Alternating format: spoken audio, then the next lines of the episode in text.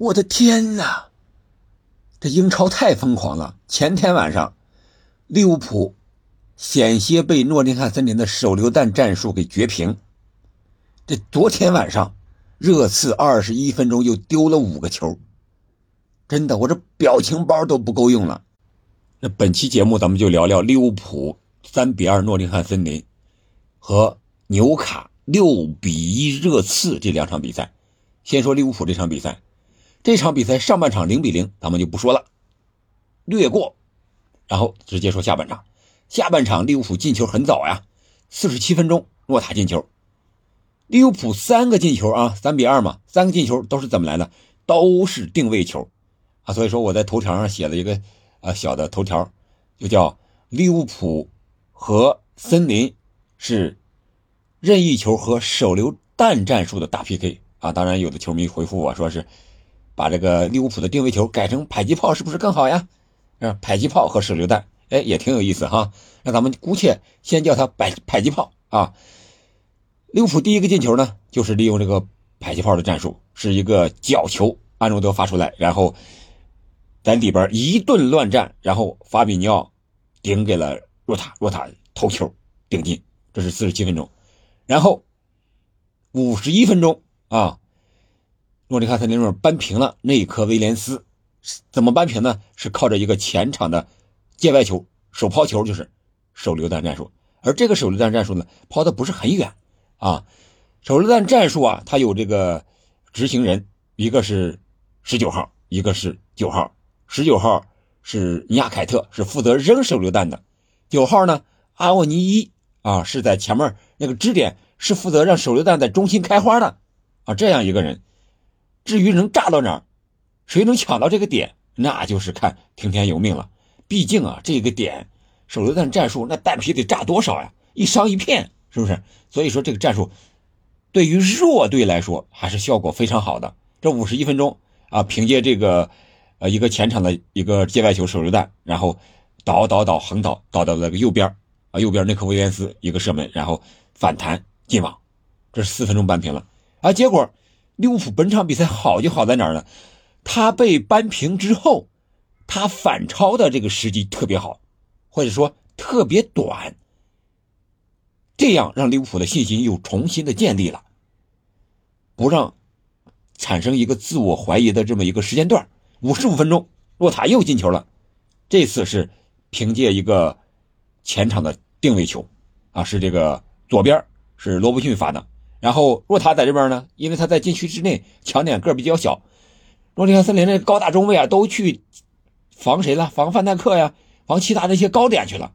结果把若塔溜出来了，若塔直接往前插，胸部一停，在脚膝盖一颠，然后一个抽射，反超二比一。五十五分钟，结果过了十几分钟，嗯，这诺丁汉森林手榴弹战术又来了啊！这次是吉布斯怀特进的啊，这个。也是一个手榴弹战术啊，也是一个右侧的前场的一个界外球，是还是这个十九号尼亚凯特扔的啊，然后到这边来，好像是范戴克抢到的点，但是没顶远，然后这个吉布斯怀特在禁区线边上嘛，一脚凌空抽射，又有一个稍微的变线，二比二平了。好在三分钟啊，利物浦又是极短的时间内给反超了，这次呢还是一个定位球。是安诺德在右侧的一个定位球，萨拉赫在禁区前沿一个铲射，打在立柱上弹进网窝。啊，真的是啊，这两个队的进球也非常的有意思，是吧？都是定位球，利用定位球的二点球或者是直接任意球的这么机会把这个球打进的。但是随后呢，为什么说利物浦险些被绝平呢？因为诺丁汉森林的任意球战术啊，还有两次，一次是这个倒钩。打高了一次是射门，是打在了横梁上弹出来了，这都是利用手榴弹战术形成的威胁。这场比赛，利物浦我之前说过，他七比零的时候是吧？曼联然后几轮不胜，这这轮呢我也说过，利物浦他是六比一胜了吗？五个球，哎，可能是一两个球能够赢。可以说啊，这场比赛利物浦的运气是不错的。上半场我们看了那比赛之后，你会感觉，哎呀。这个运气真不在利物浦这边，难道他这个六个球又把运气用完了吗？结果下半场回来的时候，哎，利物浦的运气又来了。我想这个可能就是比赛之中啊这些感觉啊，或者是运气啊，或者说是什么原因吧，玄学之类的东西都在起着作用啊。虽然说你看诺塔也进球了是吧？然后萨拉赫也进球了，努涅斯上来了，加克波是吧？迪亚哥、法比尼奥啊，这些老的也好，新的也好，主力替补也好，哎，都在慢慢的找回自己的状态。这样的话呢，我们看一看利物浦。争四目前的希望大不大呢？我们看他积分啊，积分上现在是五十分，是暂时是反超了布莱顿，来到了第六。那我们一会儿就说到另一场争四大战——纽卡和热刺。热刺是三十二轮五十三分，而利物浦呢是三十一轮五十分，他们俩之间还有一个直接对决。不光是他们俩啊，这争四的球队之间这个对决还很多，曼联、纽卡、热刺、布莱顿、维拉这么几支球队吧，相互之间啊，我看了一下这赛程，大家也可以看一下啊，相互之间有很多这种六分之战，所以说本赛季的争四还是悬念非常大的，不知道哪一场你输了，你就马上会掉下来。你看，咱们直接过渡到热刺和纽卡这场比赛。这场比赛是昨天晚上九点钟开始的，时间点非常的好。我在那看呀看呀看呀，哎呀，还没等认真看的第一分钟，嗯，一比零。又过两分钟，嗯，二比零。再过几分钟，嗯，三比零。啊，等我出去喝点水回来吧。啊，四比零了。再待一会儿，五比零了。这什么情况？今天早晨我又重新看了一遍前二十分钟的比赛。这热刺呀，这个。斯泰利尼，意大利人是吧？出了很多成语，我想到了什么出其不意呀、意想不到呀、什么意外之喜啊，不是之喜了，之祸了是吧？然后出人意料啊、一意孤行啊、心烦意乱呀、心灰意冷呀。我觉得这场比赛下来，这斯泰利尼作为孔蒂的接班人啊，真的有点太惨了。这个我觉得和热刺这个高层有很大的关系。你把人家。孔蒂解雇了，你直接把所有人都给解雇得了呗，你留下人家一个助教，留下人家热刺啊，留下这个孔蒂的一个教练团队，你这干什么？那你说就说白了，说这个孔蒂不行呗，不是你教练团队能力的问题，是你为人的不行是吧？或者说性格的原因吧？要不然你还用人家的教练团队干什么？结果，你看这场比赛上来二十一分钟，连丢五个，这创造了历史啊！我看了一下资料，纽卡是二零一一年一月份五比零大胜西汉姆联以来啊，这么多年十二年了啊，头一次五球以上大胜。而热刺呢，是二零一三年十二月零比五输给利物浦之后，也是十来年了，五球啊大输大负，就是这样的一个这么一个记录。在我看球的历史之中，莱万是九五至尊，九分钟五球，那是个人一个人替补出场打了五个球，而一支球队二十分钟之内被干五个球，这真是前所未见呀！不知道以后会会不会有，之前我真是没看过。这场比赛，热刺斯泰里尼主教练他必须得承担责任，当然他赛后也接受采访的时候说了，这个责任他来承担，必须他来承担。为什么？因为他变阵了。之前夸夸夸夸，三中卫是吧？三四二幺也好，或者是呃五四幺也好，是吧？他是打这么这样一个三中卫的体系。这场比赛呢，换了，换成什么？换成四后卫这么一个体系，四后卫和三中卫。但是你用的是什么呢？你不用正牌的四后卫的人，你用的是三中卫的人。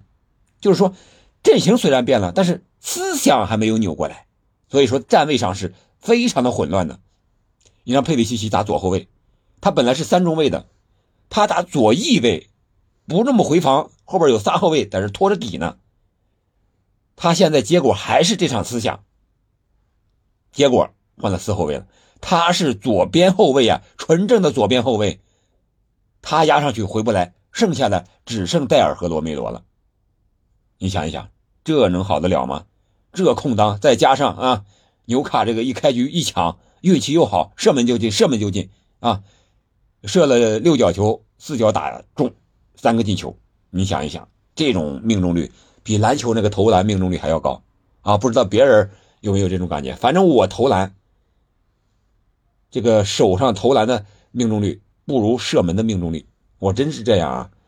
不是说我这个射门这个水平有多高，而是说我这个投篮的水平确实太差了，这手上真是一点准都没有，可以抢断啊，可以组织进攻，但是投篮这一下真不准。十次能进俩是最多的，但是射门呢，我基本上射个五六脚能进两三个是没问题的啊。好了，咱们回过来再说这场比赛结果啊，这个斯泰利尼就在那看着，和对手也商量，这这这咋办呀？还没等商量好对策呢，二十分钟，结果当当当，哎，丢了五个，这丢了五个之后啊，想起来赶紧换人吧，把这个小将萨尔打的个中场。这个后腰这个位置，拖后中间这个位置，萨尔给换下来了，然后恢复到三中卫这么一个体系啊。结果后来打成了一比一，最终比分六比一。当然了，这个和这个纽卡五球领先之后那种收啊或者什么之类有关系，多多少少的。我们在场面上可能看纽卡还是在高压在逼抢，但是在用力上肯定不像一开始平局那样嘛，是吧？毕竟五个球领先了，你还有以后的比赛呢。嗯，那个记录有什么意义呢？是不是？所以说，啊，最后凯恩那边进了一个球啊，这边替补登场呢啊，这个呃又又进了一个球啊，打成了个六比一。所以说这场比赛就是变阵不成功，斯泰里尼是第一责任。然后这小将萨尔啊，估计这场球之后要缓个三年两载或者几个月，把这个心思能缓过来。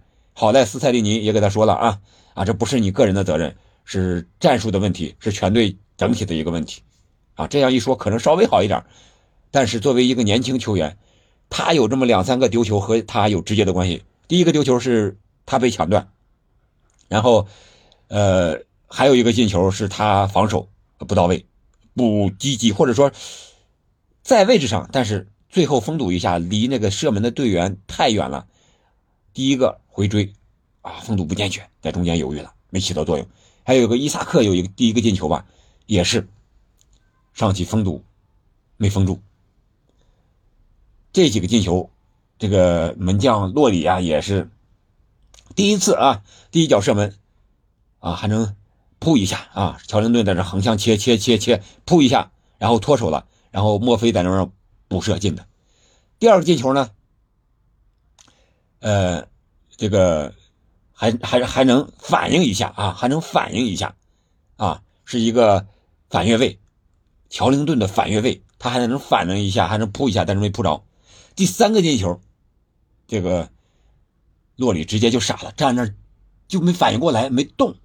莫非在这一个很简单的一个球过来，任意球，没人防，没人贴身啊，结果莫非这也是萨尔的原因啊，萨尔就没上去跌，犹豫了一下，莫非直接一脚神仙球。远射打到这个反角的一个边网上，这洛里就傻了，没反应了啊！随后下半场的时候也被替补门将给换下来。我觉得真的是打懵了，真的整个不光是某一个人，是整支球队、整个教练，包括球迷、包括高层，所有的人都懵了，包括电视机前的我也懵了。我就在想，难道这都没人说是假球吗？我不知道。咱们也不敢说啊，看不出来到底是真的还是假的。但是，你像乔林顿的第一个进球，在禁区之内就是没人上去封堵那一下，啊，都被晃过了，很轻易的被晃过了。乔林顿那么大个，一个动作晃了，然后补射扑出来，莫非也没人盯？只能说这个确实是变阵之后啊，四三三和纽卡四三三想是一对一都对上，结果漏洞百出，没有对上。人家纽卡。是吧？是一直开始就打的四三三，而你热刺呢是打的三四三啊，你非得变个四三三跟人家对，这从这儿来看你就不是以我为主了，你就有点认输了。你为什么不打三四三，让他以你为主呢？按照你的节奏走呢，对不对？所以说这场比赛输球是情理之中的事情，但是输这么多确实是没想到呀，谁能想到？没想到，只能是博彩公司在那大赚了，不知道是博彩公司还是有的球迷买中了，好吧。这。两场球咱们就聊到这儿了。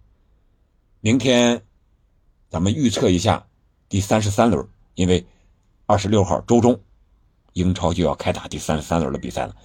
重点看看阿森纳和曼城，咱们好好预测一下啊，看看到底会是一个什么样的结果啊！还有热刺也将迎来另一个争四的直接的对手曼联，曼联和曼城曼市德比已经会师足总杯的决赛了。当然，这个是已经到六月份了，这个决赛到英超完赛之后再踢，好吧？